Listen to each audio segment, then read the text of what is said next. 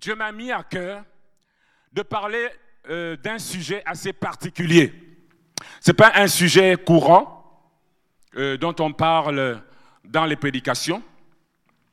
Ce n'est pas un sujet courant parce que dans les prédications, on aime, et moi j'aime ça, on aime présenter au peuple de Dieu un Dieu puissant, un Dieu glorieux, un Dieu qui change les temps et les circonstances, un Dieu qui change votre destinée, un Dieu qui est capable de vous guérir de vos maladies, un Dieu qui est capable de changer votre situation d'immigration, comme il a changé la mienne. Pendant 8 ans, 9 ans, j'ai attendu ma famille ici, mes papiers étaient bloqués. Mais Dieu agit, Dieu est puissant et il peut agir. Alléluia, il peut agir.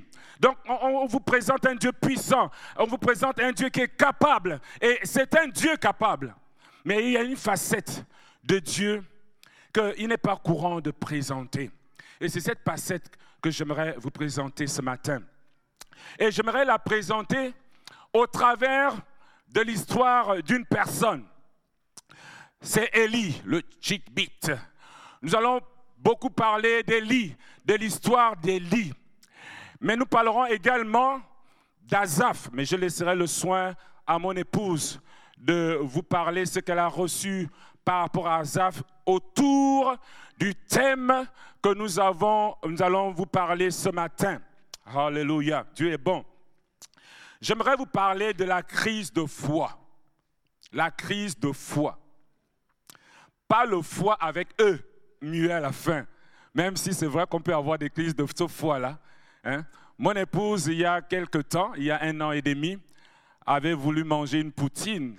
Et cette poutine a créé chez elle une crise de foi qui l'a conduit à l'hôpital. Elle a dû subir euh, une ablation. J'en ris aujourd'hui, mais c'était une situation difficile. Et je devais prêcher le dimanche d'après.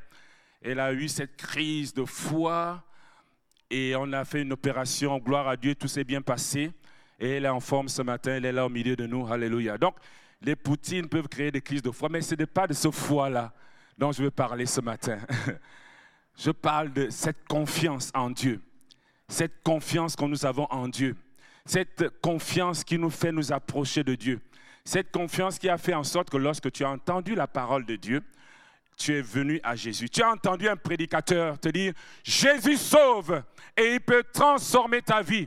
Et parce que tu as mis confiance en cette parole, tu t'es avancé et tu as accepté Jésus dans ta vie. Donc, tu t'es avancé avec confiance pour accepter le salut en Jésus. Alors, je vais lire trois histoires. Je vais les lire d'abord. Ensuite, nous parlerons, nous discuterons, nous essayons de nous entretenir autour de ce sujet concernant la crise de foi. Mais avant de parler de la crise de foi, j'aimerais qu'on comprenne aussi c'est quoi la foi.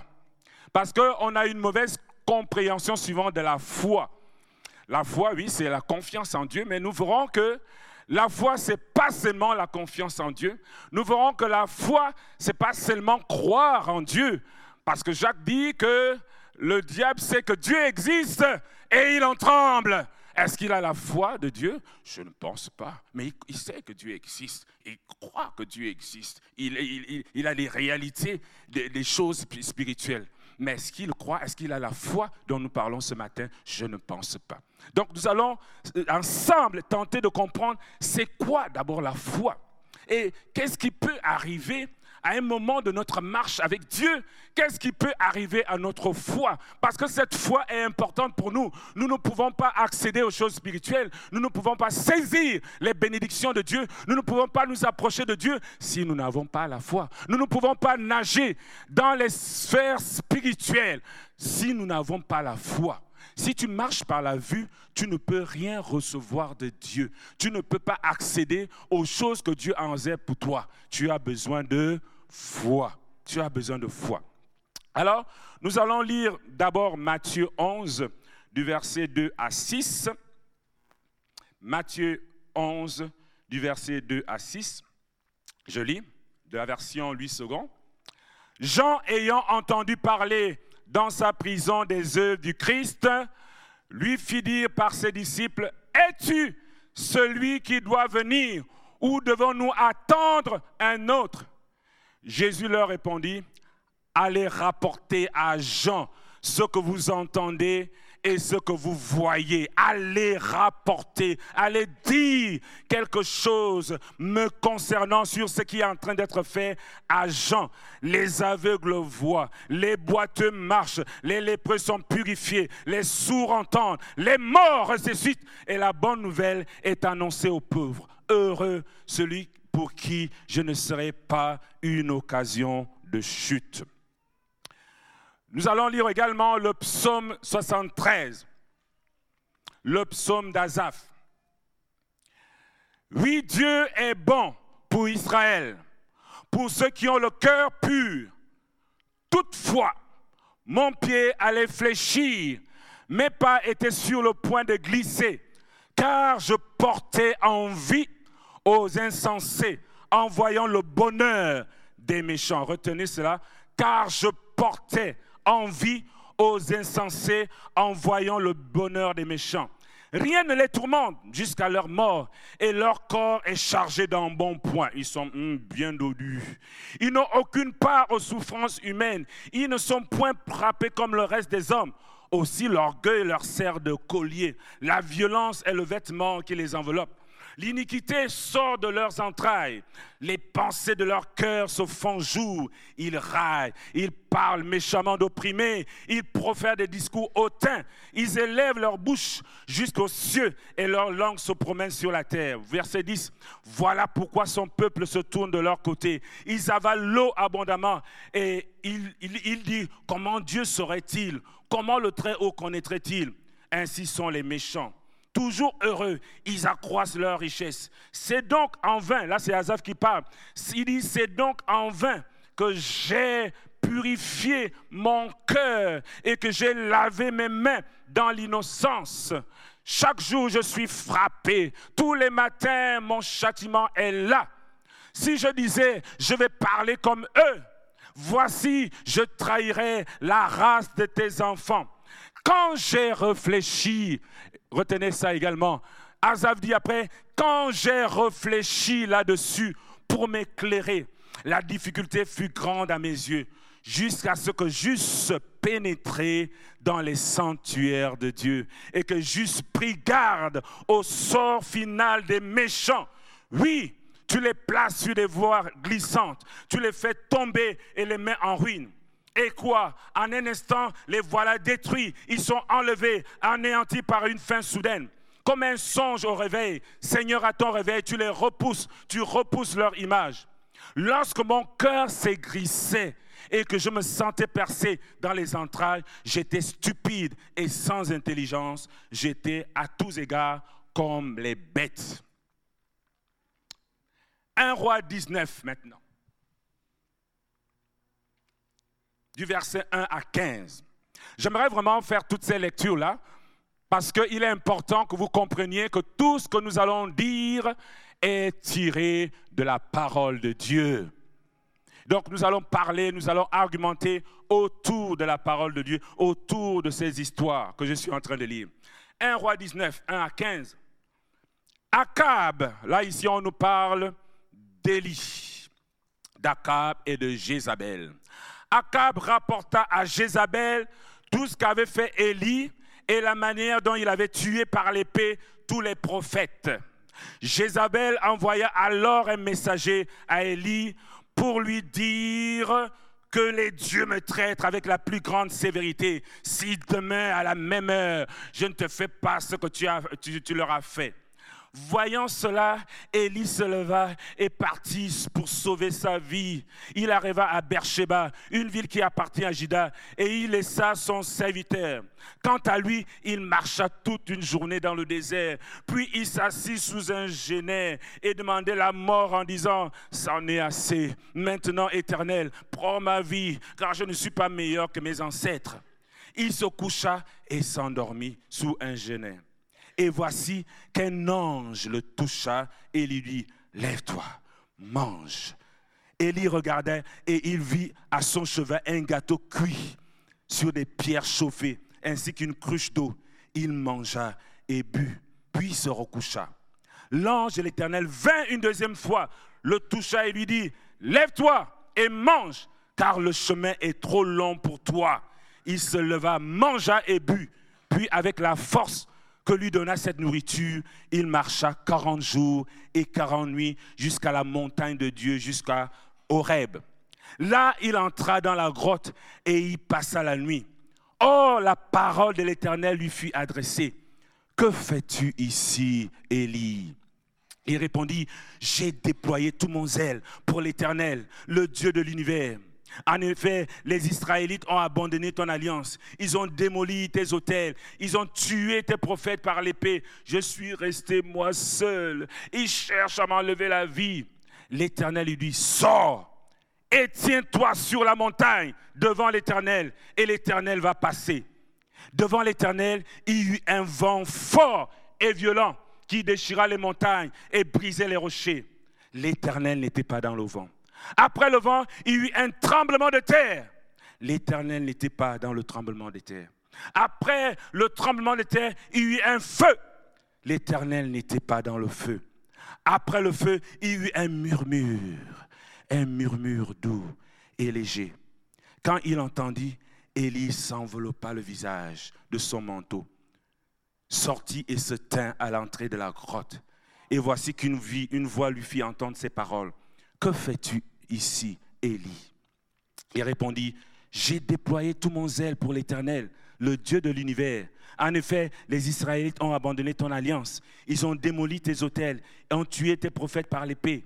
Je suis resté moi seul et ils cherchent à m'enlever la vie.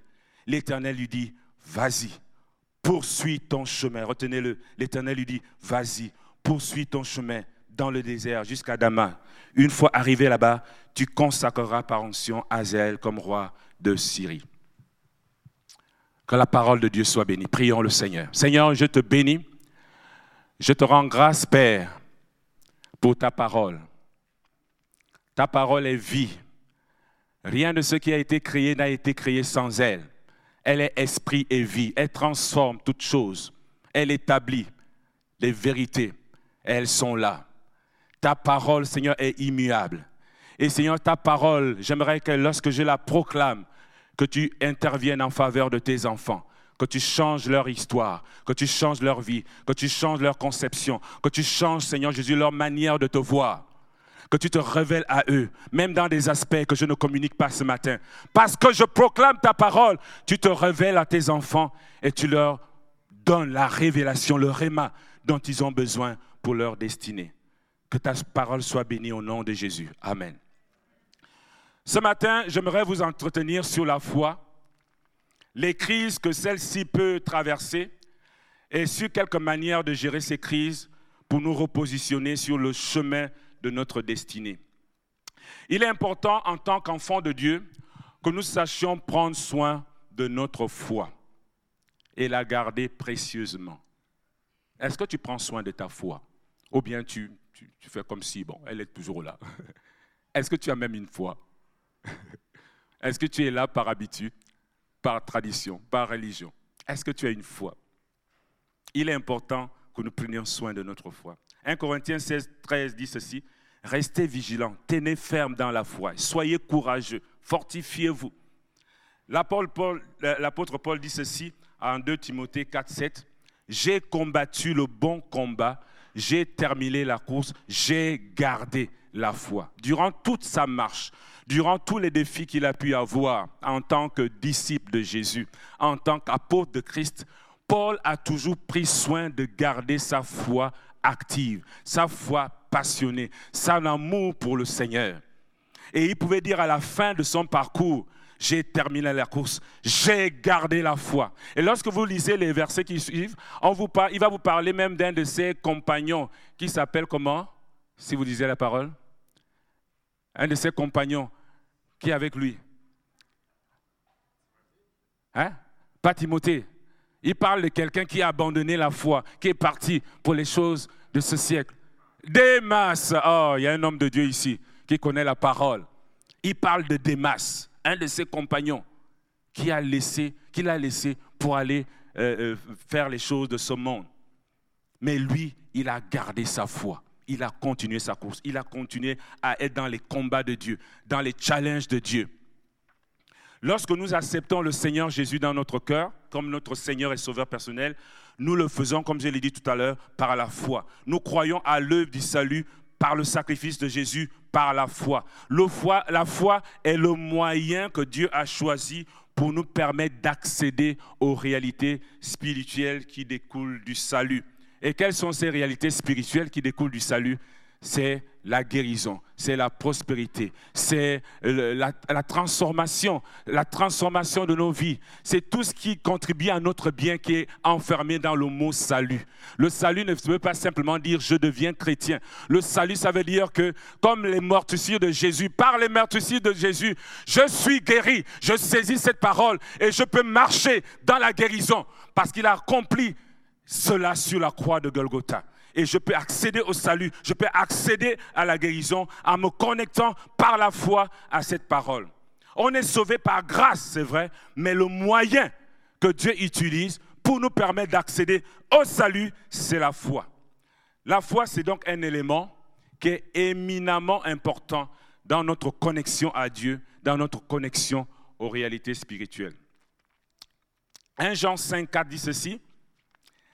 Parce que tout ce qui est né de Dieu triomphe du monde. Est-ce qu'on peut le dire ensemble? Tout ce qui est né de Dieu triomphe du monde.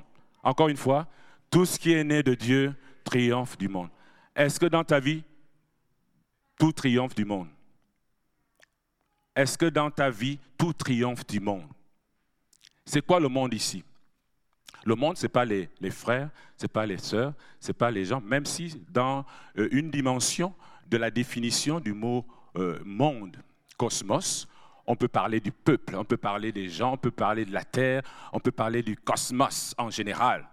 Mais le monde ici peut représenter tout ce système de valeurs, tout ce système, cette conception, toutes ces choses qui sont en opposition avec Christ dans ta vie. Ce qui s'oppose à Christ dans ta vie et qui t'empêche de marcher dans ton identité en Christ. C'est tout cela qui fait partie de ce qu'on appelle le monde. Et la Bible dit ici que la victoire qui triomphe du monde, c'est quoi? C'est notre foi. La victoire qui triomphe du monde, c'est notre foi. C'est la foi qui nous permet de dire stop au monde et de nous connecter aux réalités spirituelles, à l'héritage, au salut que Dieu nous offre par Jésus-Christ.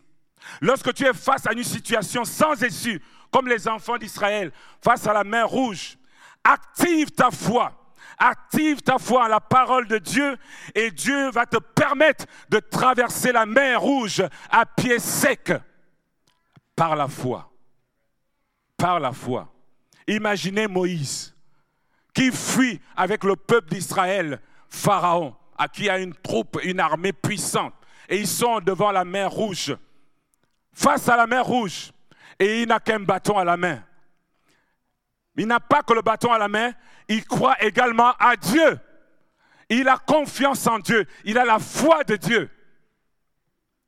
Et il décide, face à la mer, d'avoir confiance en Dieu, de lever le bâton et dire au peuple, nous allons traverser à pied sec. C'est ça la foi. La confiance que même si je suis devant un obstacle, tout est possible. Tout est possible. Alléluia.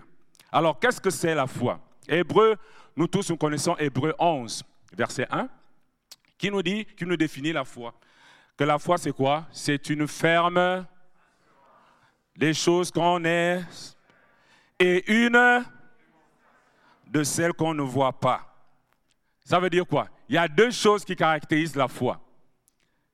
Premièrement, une ferme assurance.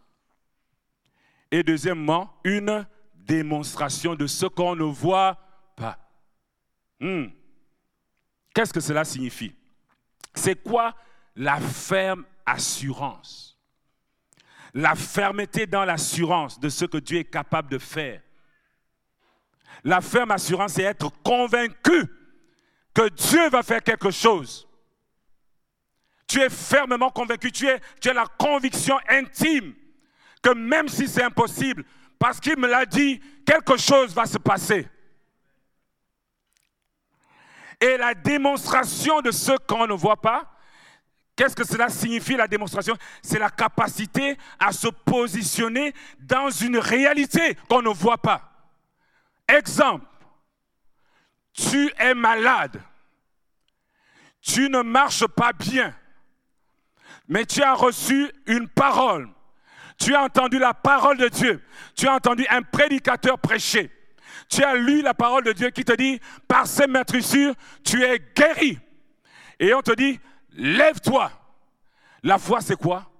C'est la foi, par la démonstration, doit t'amener à te positionner dans cette réalité. Je suis guéri.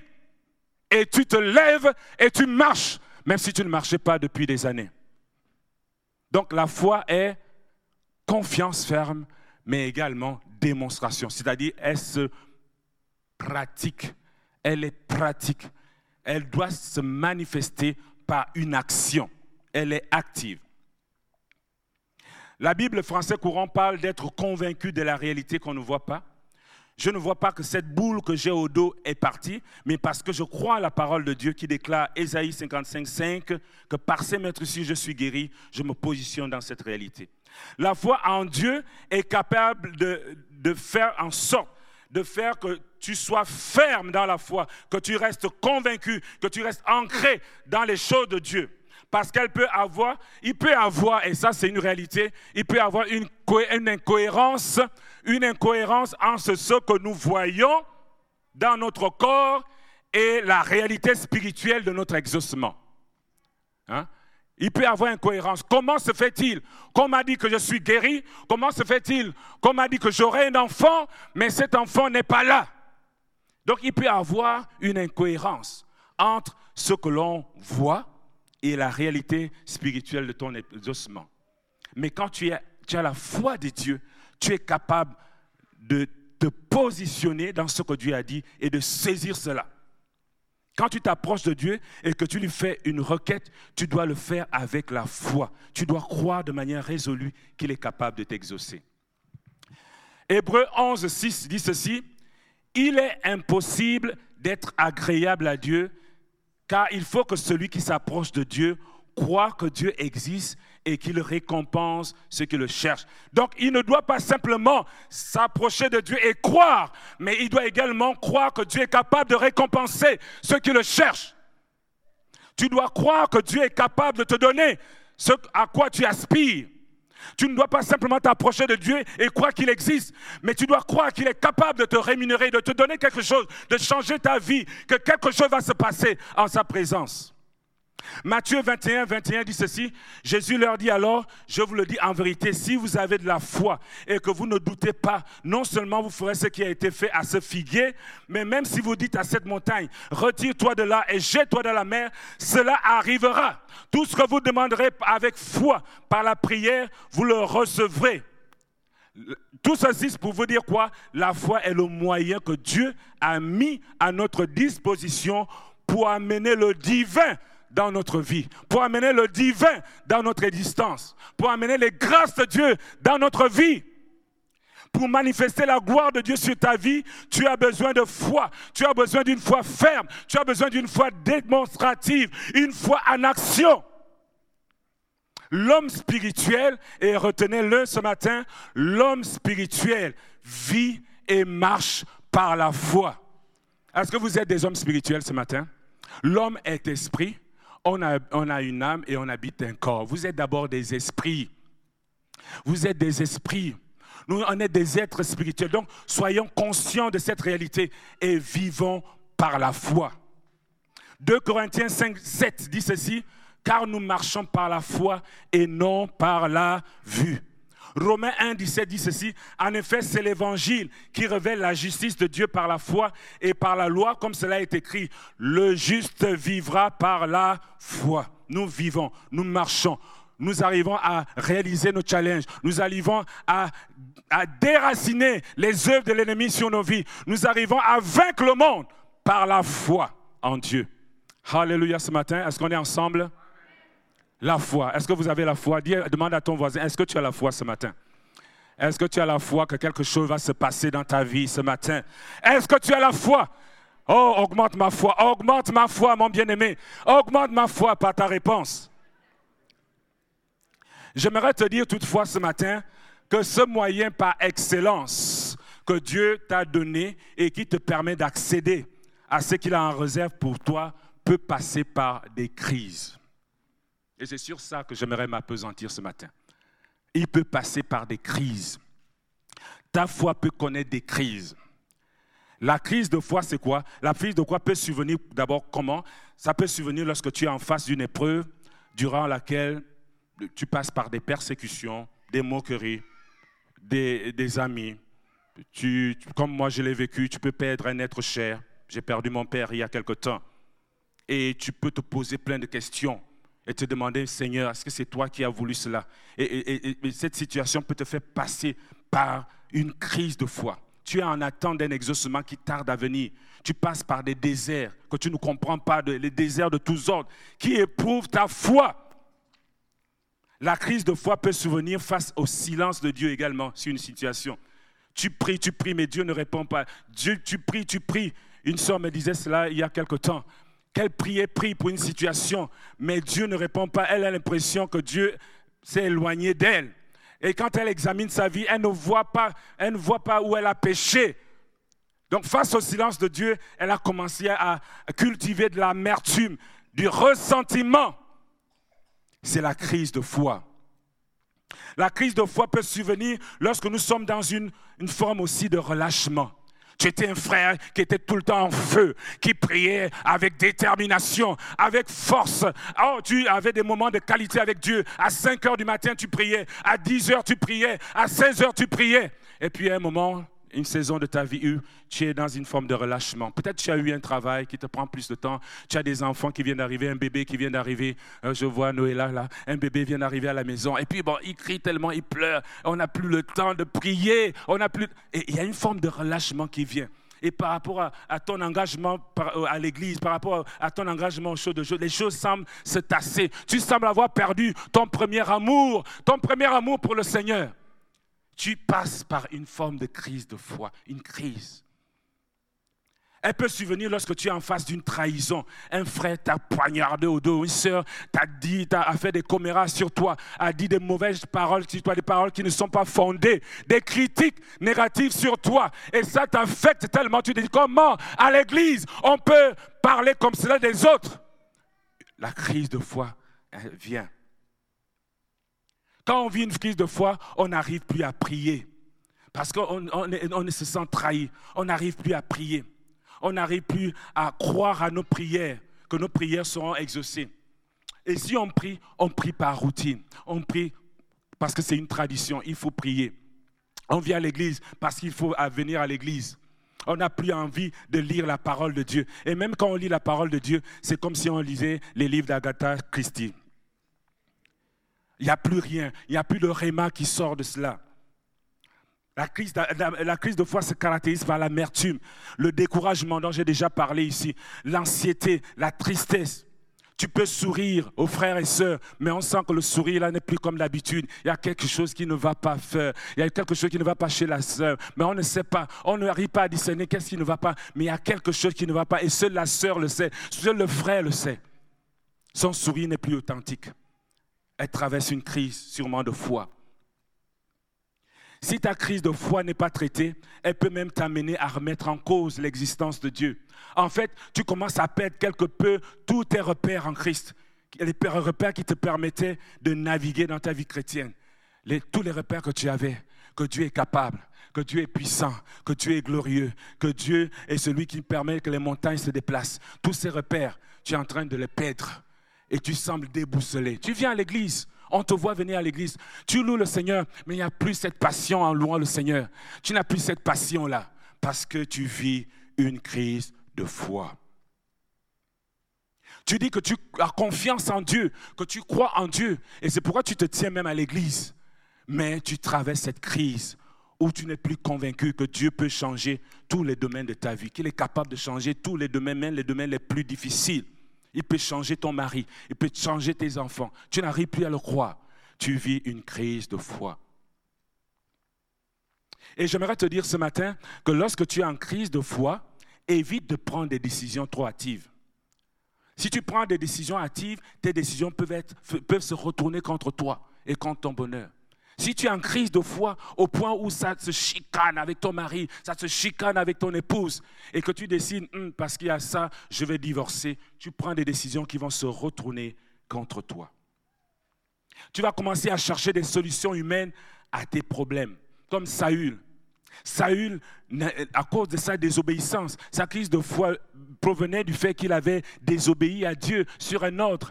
Mais après que le prophète Samuel soit mort, Dieu ne parlait plus. Il ne savait plus qui aller consulter. S'il avait eu une relation avec Dieu, Dieu lui aurait parlé. Dieu lui aurait dit, non, tu peux aller à la bataille, tu peux remporter la victoire sur tes ennemis. Mais Dieu ne pouvait pas parler. Dieu s'était retiré de lui parce qu'il était dans la désobéissance. Les crises de foi peuvent être dues également à des désobéissances dans vos vies. Donc vous êtes dans la désobéissance, mais vous voulez une orientation de Dieu, une parole de Dieu. Mais Dieu ne parle pas. Et qu'est-ce que vous faites? Vous cherchez des solutions humaines à votre problème. Et qu'est-ce que Saül a fait? Il est allé chercher une sorcière. Et pourtant, il avait pris un décret. Il avait pris un décret dans le pays que tout ce qui font la divination, là, on doit les tuer, etc. Et donc, quand on est venu lui dire à la femme que mais le roi veut te voir, elle a eu peur. Est-ce que vous me faites un complot? Pourquoi le roi veut me voir, etc. David et Saül avaient besoin d'une orientation, au point d'aller voir une sorcière pour qu'elle fasse revenir Samuel, le prophète.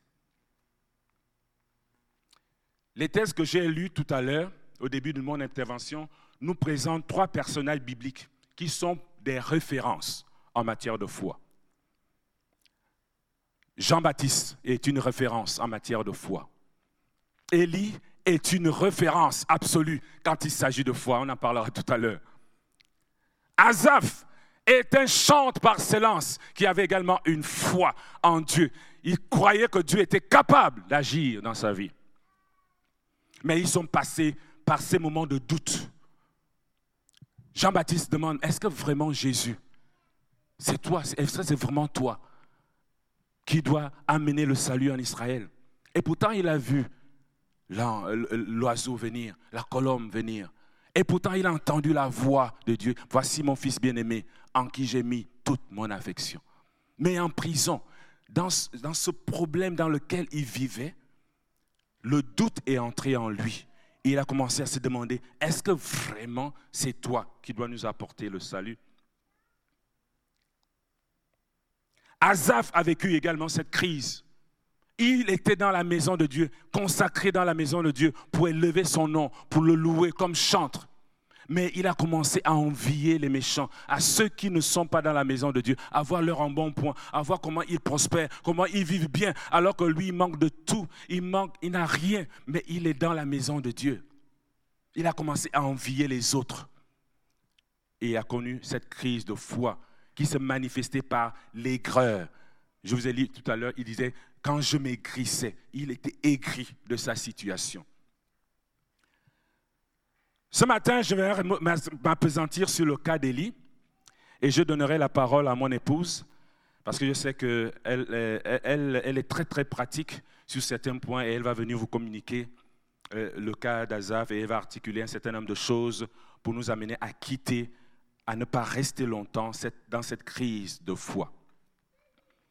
Alors, la crise de foi d'Élie, c'est qui Élie Si nous faisons l'exégèse de qui est Élie, la parole de Dieu nous parle de lui dans le premier livre des rois au chapitre 17, 18, 19 et 21. Il est décrit comme un prophète en Israël au temps du règne d'Akab, entre 874 et 853 avant Jésus-Christ. Dans les chapitres 17 et 18 d'un roi, il est présenté comme un homme passionné de Dieu, avec une foi triomphante et ferme. Il était capable de prier en un roi 17 qu'il ne pleuve pas et il ne tomba pas de pluie sur la terre pendant trois mois, trois ans et six mois. Puis il pria de nouveau et le ciel donna de la pluie et la terre produisit son fruit. Sa foi lui permettait d'avoir des prières ferventes qui avaient une grande efficacité. Comme Jacques le dit, Jacques 5, 17. parce qu'il était conscient de son identité et de la puissance de son Dieu, Élie n'avait même pas peur de se présenter devant le roi de l'époque, le roi Akab. Et euh, autour du roi d'Akab, il y avait les prophètes euh, de Baal qui venaient manger souvent et les prophètes d'Astarté. Mais il n'a même pas eu peur de se présenter devant Akab et lui demander de rassembler les 450 prophètes de Baal et les 400 prophètes d'Astarté qui mangeaient à la table de Jézabel, femme d'Akab. Lorsqu'il rencontre Abnias, le maître de la maison d'Akab, il lui dit en un roi 17, va dire à ton maître, voici Élie. Va dire à ton maître, voici Élie. Quand j'ai lu ce verset, j'ai vu Combien de fois ce, gars-là était dans une assurance pas possible? Il était dans une assurance que Dieu est puissant et il pouvait bomber le torse et dire au roi, et dire au serviteur du roi qui le cherchait parce que bon, il, ne pleuvait plus, etc. Il, il, le cherchait, il dit, va dire au roi, voici Élie, alléluia. Élie est dans la place, quelque chose va se passer. Il était conscient de son identité. Il pouvait bomber le torse parce qu'il était conscient de cette identité. Dans cette partie des Écritures, la Bible nous présente donc un homme sûr de lui, confiant à la parole de Dieu, ferme dans sa foi, déterminé à être dans les combats de Dieu et même à les provoquer. Il pouvait même provoquer les combats de Dieu. Quand il dit rassemble-moi les prophètes de Baal et d'Astarté, on va voir combien de fois Dieu peut agir. Est-ce que vous pouvez le faire aujourd'hui? Qui peut le faire aujourd'hui? On va rassembler hein, à Québec tous ceux qui prient les faux dieux. On va les rassembler et Dieu va agir sur les plaines d'Abraham. Vous pouvez le faire?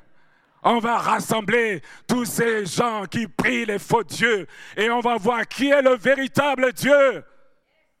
Oh, qui peut avoir une foi comme ça ici? Très peu, très peu, pas moi en tout cas. Je suis tellement timide. Ah, je vais avoir peur. Qu'est-ce que les gens vont penser? Mais Élie était capable de faire ça parce qu'il était conscient de qui était Dieu. C'était un homme sans compromis. La foi d'Élie envers son Dieu est une foi sans compromis. Il pouvait alors dire au peuple, dans 1 roi 18, 21, sur le mont Carmel, il va dire au peuple, jusqu'à quand clocherez-vous des deux côtés? Si l'Éternel est Dieu, allez vers lui. Si c'est Baal, allez vers Baal. Pourquoi vous allez clocher des deux côtés? Vous êtes chrétien le dimanche et le samedi soir, vous êtes en boîte de nuit. Pourquoi vous allez clocher des deux côtés? Si l'Éternel est Dieu, craignez l'Éternel, sanctifiez l'Éternel. C'était un homme sans compromis. Toutefois, lorsqu'on arrive au chapitre 19, il semble y avoir un contraste entre le prophète Élie qu'on nous a présenté, que je viens de vous présenter précédemment, et celui qui est décrit dans 1 roi 19. Ici, on voit un Élie qui a peur. Jézabel apprend qu'il a fait tuer les prophètes de Baal et d'Astarté. Et une femme, Jézabel, dit, celui-là, je vais le tuer. Et il prend peur. Il prend peur. Moi, j'ai trouvé ça bizarre. Tu égorges 400 prophètes 450 prophètes de Baal, 400 d'Astarté, près de 850 prophètes. Tu les égorges, tu les tues, parce que tu crains Dieu. Tu veux établir la crainte de Dieu. Et quand une femme vient dire, tu vas avoir affaire à moi aujourd'hui. C'est vrai que bon, ça nous arrive, nous les hommes, on peut être, on peut être, on peut être puissant partout, mais quand madame dit, ah, on devient comme des enfants. Mais je ne comprends pas, je ne comprends pas qu'est-ce qui est arrivé à Élie à ce moment-là. Je ne comprends pas. Je réfléchis, je ne comprends pas. Il, prend peur. Il prend peur quand il apprend que Jézabel veut le tuer. Et euh, la Bible commence à nous montrer un Élie qui est découragé, déprimé, angoissé et qui va fuir Jézabel. Jusqu'au point, à un roi 19, 2, il va dire, Seigneur, prends ma vie, oh, Seigneur, j'en ai assez. Maintenant, Éternel, prends la vie de ton serviteur. Je ne suis pas meilleur que mes ancêtres. Il pensait être le meilleur que ses ancêtres. en rassemblant les prophètes et en montrant que Dieu est puissant, il pensait qu'il était meilleur que les autres prophètes. Il pensait être le meilleur prophète, le meilleur évangéliste, le meilleur enfant de Dieu. Mais devant Jézabel, il fuit, il fuit. Et il dit au Seigneur, prends ma vie, là je vais mourir, je vais partir. Oh. Son problème était grave. Mais bien aimé, il semble qu'Élie, en cette période de sa vie, connaît ce que j'appelle la crise de foi Élie, comme mon épouse aime le dire, Élie craque. Il craque. Et il craque pourquoi? Parce que c'est un humain. Je pourrais dire humain parce qu'il y a les hommes et les femmes dans le mot humain. C'est un humain. Quelqu'un qui a des émotions, quelqu'un qui a des sentiments, donc quelqu'un qui peut craquer. Maintenant, tu ne dois pas rester dans ton craquage aussi. Hein? On peut craquer, c'est vrai. Il peut arriver que des situations nous dépassent. Moi, ça m'est arrivé quand mon père a décédé. J'avoue que je ne je pouvais pas imaginer que je pouvais craquer. Pendant tout le décès, j'étais fort, on a reçu les gens, c'était glorieux, euh, on était fort, mais dès que je suis arrivé à Québec de retour, mon premier jour ici, j'avoue que j'ai craqué. J'ai craqué, je ne sais pas. Je ne comprends pas ça. J'ai craqué, c'est tout. J'avoue que je disais à mon épouse, je ne comprends pas ce qui m'arrive, mais je craque. Et elle me dit, euh, c'est normal que tu craques parce que euh, tu as bâti toute ton existence sur ton père. C'était ton repère. Tous les défis que tu as eus, c'était par rapport à lui. Tu voulais faire comme lui. Tu voulais faire même plus que lui. C'était comme un pilier de votre maison. Et comme il est parti, tu te sens un peu déboussolé. J'ai compris cela, j'ai dit Seigneur, il faut que ça change, je ne peux pas rester dans cet état. Parce que je venais à l'église là, mais je me sentais déconnecté. Je, pouvais prier, mais je n'étais plus, je n'étais pas là, je n'étais pas là, je n'étais pas là. il y avait quelque chose en moi qui avait craqué. J'ai craqué, mes bien-aimés. On peut craquer. Il peut arriver qu'on craque parce qu'on est des humains. Mais ne restons pas dans le craquage. C'est un mot que j'invente aujourd'hui. ne restons pas là-dedans.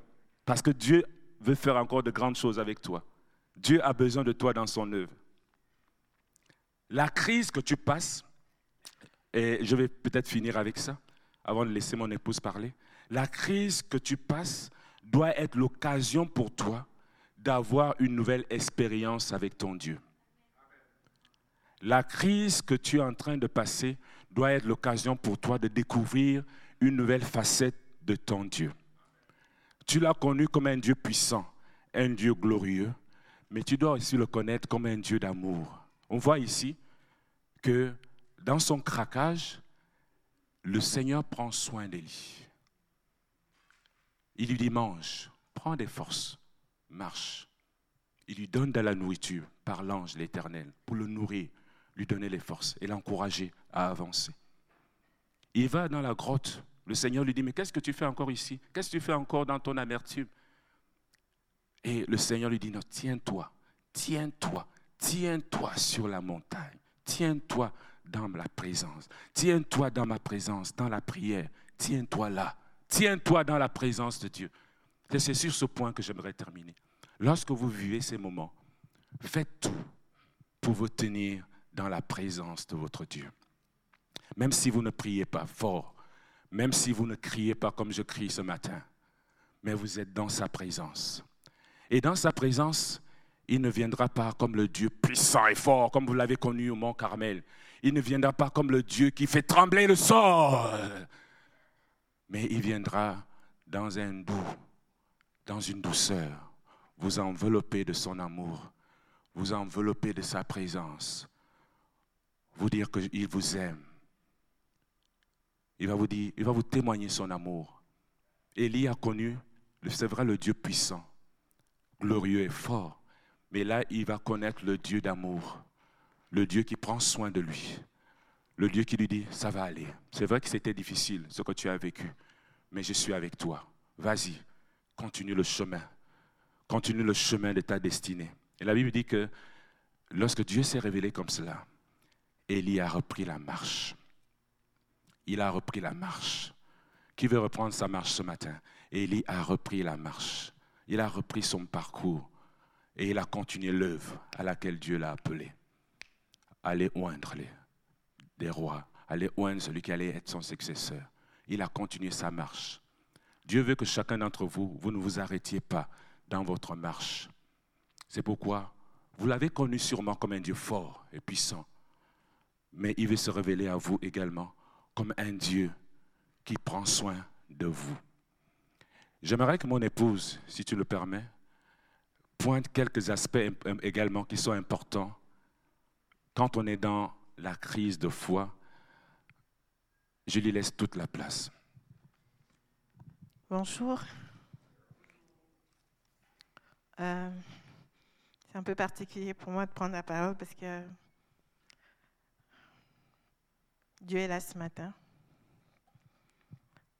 Christophe voulait que je, partage quelque chose. Quand il m'a parlé du, thème qu'il voulait partager, moi je lui ai parlé d'Azaph. La première chose, c'est de savoir qui est Azaph. On découvre Azaph dans 1 roi 6, dans 1 roi 7, lorsque pour la première fois dans la Bible, il est fait mention des chantres. Lorsque David veut ramener l'arche à Jérusalem, il décide de demander aux Lévites de choisir parmi eux des personnes qui vont conduire la louange selon l'expression qu'on utilise aujourd'hui. Et les Lévites vont choisir une personne dont la Bible ne parlait pas jusque-là, c'est la personne d'Azaph. Non, euh, je me suis trompée, je suis dans un chronique, excusez-moi. J'étais dans autre chose. C'est dans 1 Chronique 15, excusez-moi. Et les Lévites mirent en place Eman, 1 Chronique 15, verset 17, fils de Joël parmi ses frères, Azaph, fils de Béra, Kaou. Et on se rend compte que Azaph va très vite devenir un leader. Les chantres, au, verset 19, il dit, les chantres émanent. Azaph et Étan avaient des cymbales de bronze pour les faire retentir. Et petit à petit, on voit qu'Azaph va s'imposer parce que dans 1 Chronique 16, au verset 5, il est dit, je vais commencer euh, au verset 4, euh, il plaça devant l'arche de l'Éternel ceux des Lévites dont le service était d'invoquer, de célébrer et de louer l'Éternel, le Dieu d'Israël. 5. Azaph, le chef. Donc Azaph n'était pas n'importe qui. Au verset 7, il est même précisé, ce fut en ce jour que David chargea pour la première fois Azaph et ses frères de célébrer l'Éternel. Donc le Azaph dont on parle, c'était le chef des chantres d'Israël. C'était une référence. C'est aujourd'hui tous les chantres et les musiciens sont les héritiers d'Azaph. Parce que c'est le premier qui a établi la louange dans le temple. Avant Azaph, ça n'existait pas. Donc, quand on lit un psaume d'Azaph, on s'attend, de la part d'un grand chantre, le plus grand chantre de cette époque, avoir des paroles de louange, des paroles éternelles et grandes. Mais quand on arrive au psaume d'Azaph, le premier, parce qu'il y en a plusieurs, le premier des psaumes d'Azaph, verset 1, tout va bien. Oui, Dieu est bon pour Israël, pour ceux qui ont le cœur pur. Mais à partir du verset 2, Quant à moi, pour un peu mes pieds allaient glisser, et il s'en est fallu d'un rien que mes pas ne glissent, car je jalousais les insensés en voyant la prospérité des méchants. Donc, on comprend que l'une des causes de notre crise de foi, c'est parfois la comparaison. On compare nos vies à la vie de ceux qui n'ont pas le Seigneur. On compare nos vies à la vie des personnes qui sont moins engagées que nous. Et on se dit finalement, je ne comprends pas. Je ne comprends pas. Ma sœur, elle n'a pas le Seigneur dans sa vie, elle a un bon job, elle est stable, elle a des enfants. Et puis moi qui suis chrétienne, c'est moi qui ai tous les combats du monde. Dans ma famille, bah, tous les non-chrétiens, ils sont prospères, ils sont bien, tout va bien dans leur vie. Et puis moi qui suis chrétienne, c'est moi la dernière des dernières, on va dire. C'est moi qui arrive à rien. Et c'est une réalité qu'on vit en tant que chrétien. Et à un moment, on se dit, mais Finalement, qui a Dieu dans tout ça?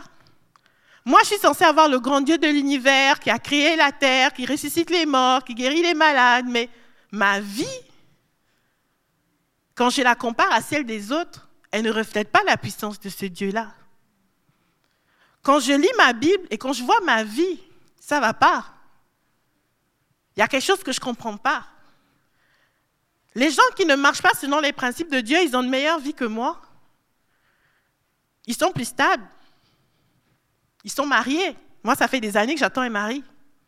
Ils ont des enfants. Je n'arrive pas à avoir un enfant. Ils ont des promotions. Je n'arrive pas à avoir une promotion. Je ne sais pas ce que je fais à ma boss. Elle me hait. Et on se dit, mais finalement, il y a quelque chose qui ne va pas. Et c'est une réalité. Et parfois, des personnes qui sont moins engagées que nous dans l'Église ont l'air d'avoir moins de problèmes. Et moi, j'ai souvent géré ça avec des sœurs qui étaient tellement engagées dans le Seigneur et qui n'arrivent pas à se marier. Pendant qu'il y en a qui pointent juste deux dimanches, elles trouvent quelqu'un.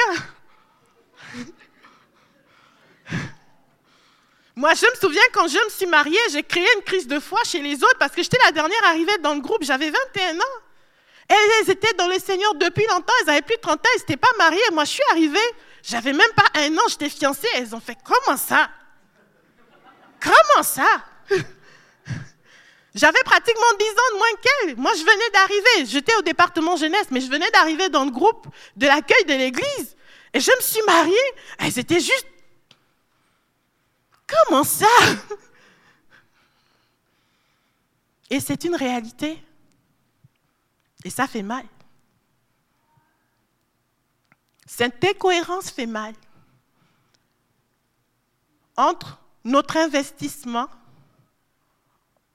et les résultats qu'on a.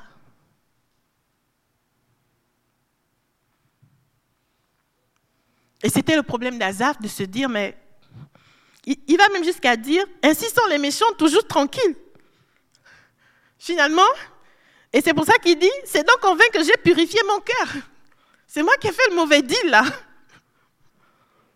Je devrais être comme tout le monde, aller en boîte, boire du vin, avoir toutes les femmes que je veux, je serai tranquille. Mon frère, il fait ça, il a la belle vie. Moi, j'essaie de me purifier pour le Seigneur, il n'y a pas une fille qui me regarde.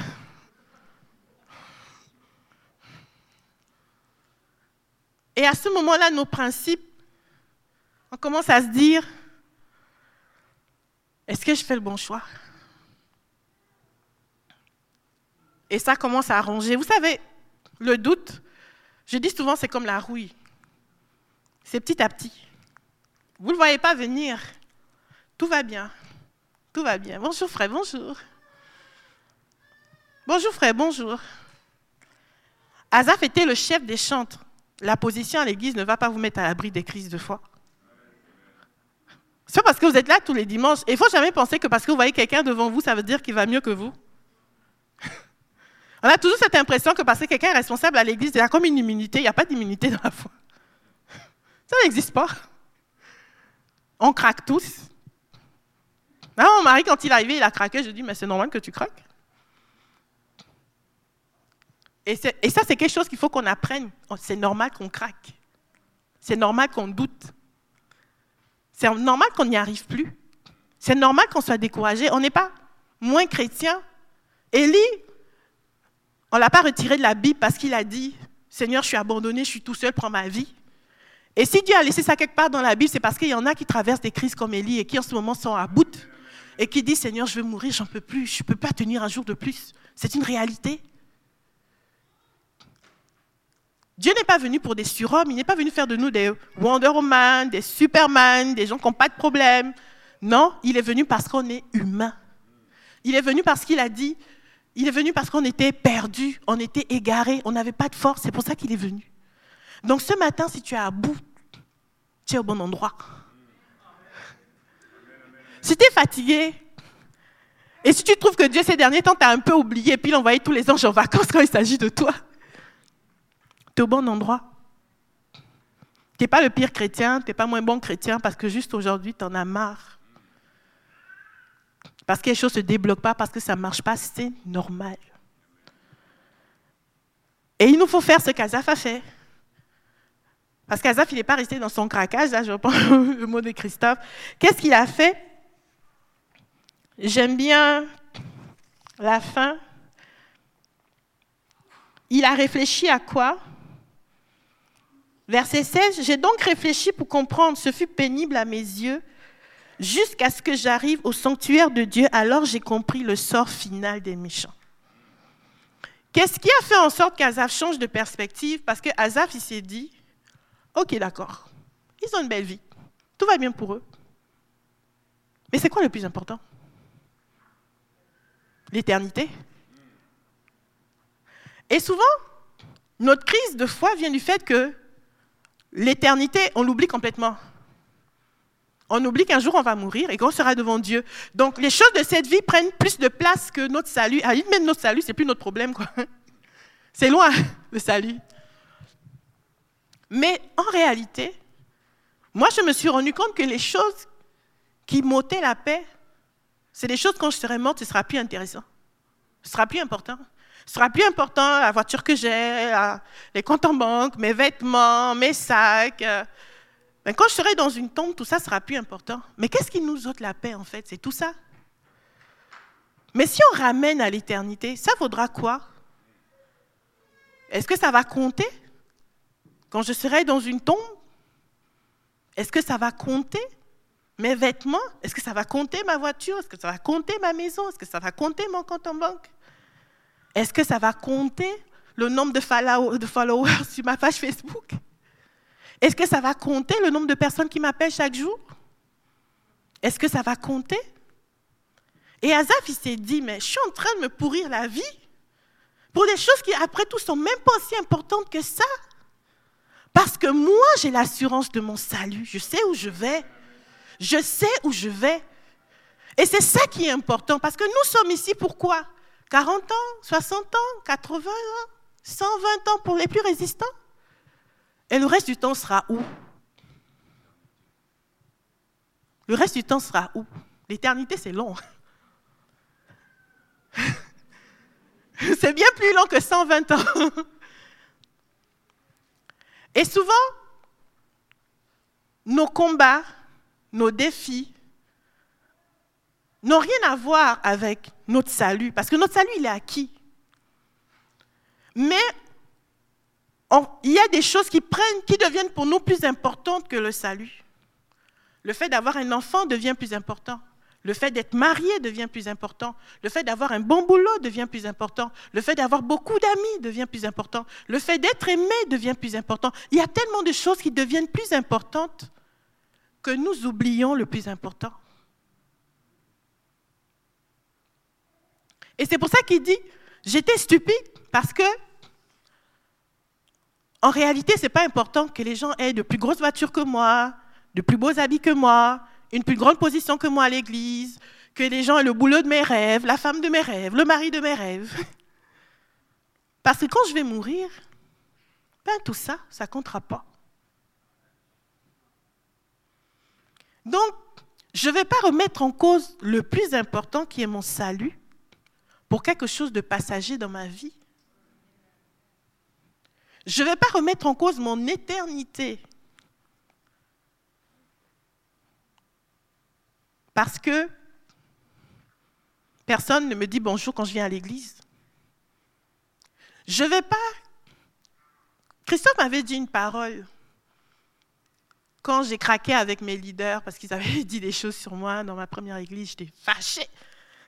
Je suis venue à l'église, j'avais 16 ans, je me suis investie, j'ai fait tout le département, j'étais le bras droit du pasteur. Puis quand j'ai entendu ce qu'il racontait sur moi, j'ai dit Comment ça?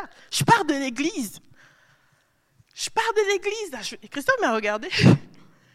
J'étais fâchée contre lui, hein, parce que je trouvais qu'il n'était pas correct, il n'avait pas été solidaire. J'étais bien fâchée en plus. Mais il était serein. Moi, j'étais une boule de feu, là. Je voulais brûler tout le monde, je voulais casser tout à l'église. Et lui, il était serein, il me regardait. Il m'a dit Mais toi, tu aimes donner de l'importance aux gens. Vous êtes énervé et la personne dont vous attendez le soutien, il est serein, il vous dit, tu dois me donner de l'importance aux gens. Pourquoi il me dit ça? Il m'a dit que donc toi, quelqu'un qui n'est pas moi pour toi, quelqu'un qui ne t'a pas sauvé, a tellement d'autorité sur ta vie qu'il est capable de te sortir du chemin. Est-ce que Dieu t'a dit de partir de l'église? Si ça m'a dit, si tu veux partir, tu pars. Moi, je pars pas. Moi, Dieu ne m'a pas parlé. Ce n'est pas elle qui m'a amené ici et ce n'est pas elle qui me fera partir d'ici. Je partirai quand Dieu me dira de partir. Elle peut raconter ce qu'elle veut, c'est vrai qu'elle m'énerve, mais je ne veux pas lui donner l'autorité de me défocaliser de mon destin. Et nous devons avoir cette attitude de dire, je ne vais pas laisser les problèmes d'argent me défocaliser de mon destin. Je ne vais pas laisser la solitude passagère me défocaliser de mon destin. Je ne vais pas laisser le chômage ou l'échec me défocaliser de mon destin. Je ne vais pas aller en enfer à cause d'un job. Je ne vais pas aller en enfer à cause d'un manque d'amis. Je n'irai pas en enfer pour ça. Je ne vais pas donner à ces choses une autorité sur ma vie.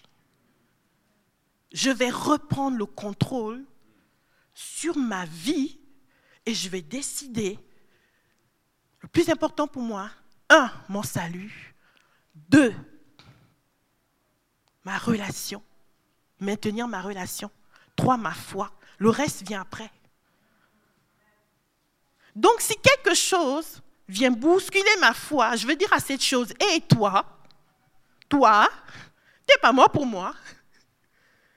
Et si quelqu'un m'insulte et me critique et dit dix mille choses sur moi, ou quelqu'un est ingrat après tout ce que j'ai fait pour lui, je vais lui dire, je te vois, mais tu ne vas pas y arriver. Raconte sur moi ce que tu veux, ça me fait mal, je vais pleurer, je vais me rouler par terre, mais je ne vais pas te donner l'autorité de me sortir de ma route. C'est difficile. Moi, j'ai eu la haine pour Christophe pendant 3-4 jours quand même.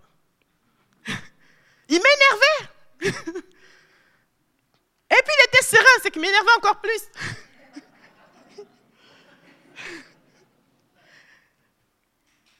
Je voulais qu'il soit solidaire avec moi. Oui, tu as raison de te fâcher. Vraiment, ces gens ne sont pas sérieux. Il, me regardait. Il m'écoutait vraiment. Il dit que vraiment, la en Christ, quand un Christ sera passé. Mais il m'a sauvé la vie. Parce qu'il m'a obligé à confronter les choses au lieu de les fuir. J'ai dû confronter ma haine, ma colère, mon amertume, parce que je suis restée dans l'église.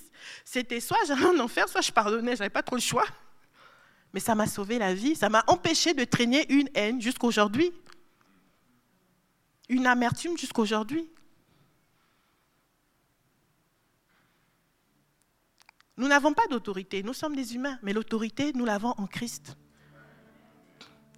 Donc ce matin, reprends autorité sur ta vie.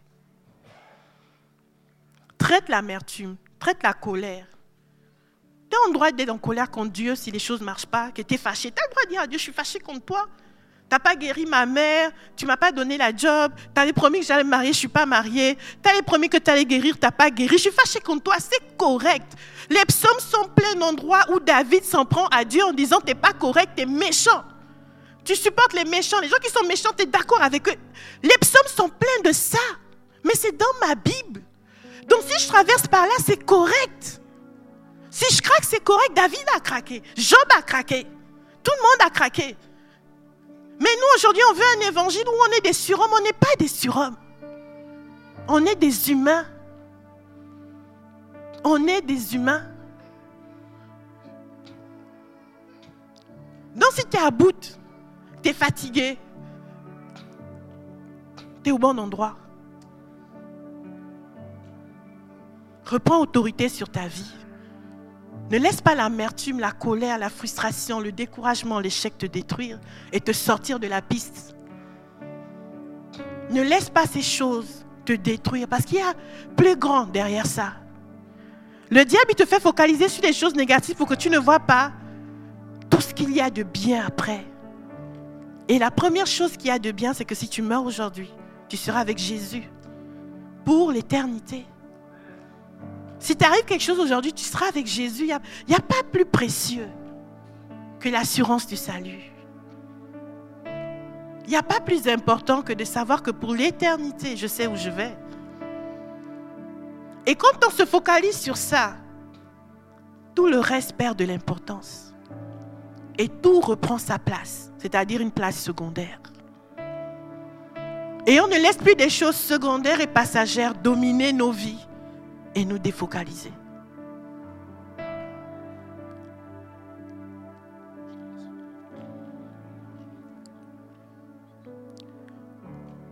Je suis passée par là.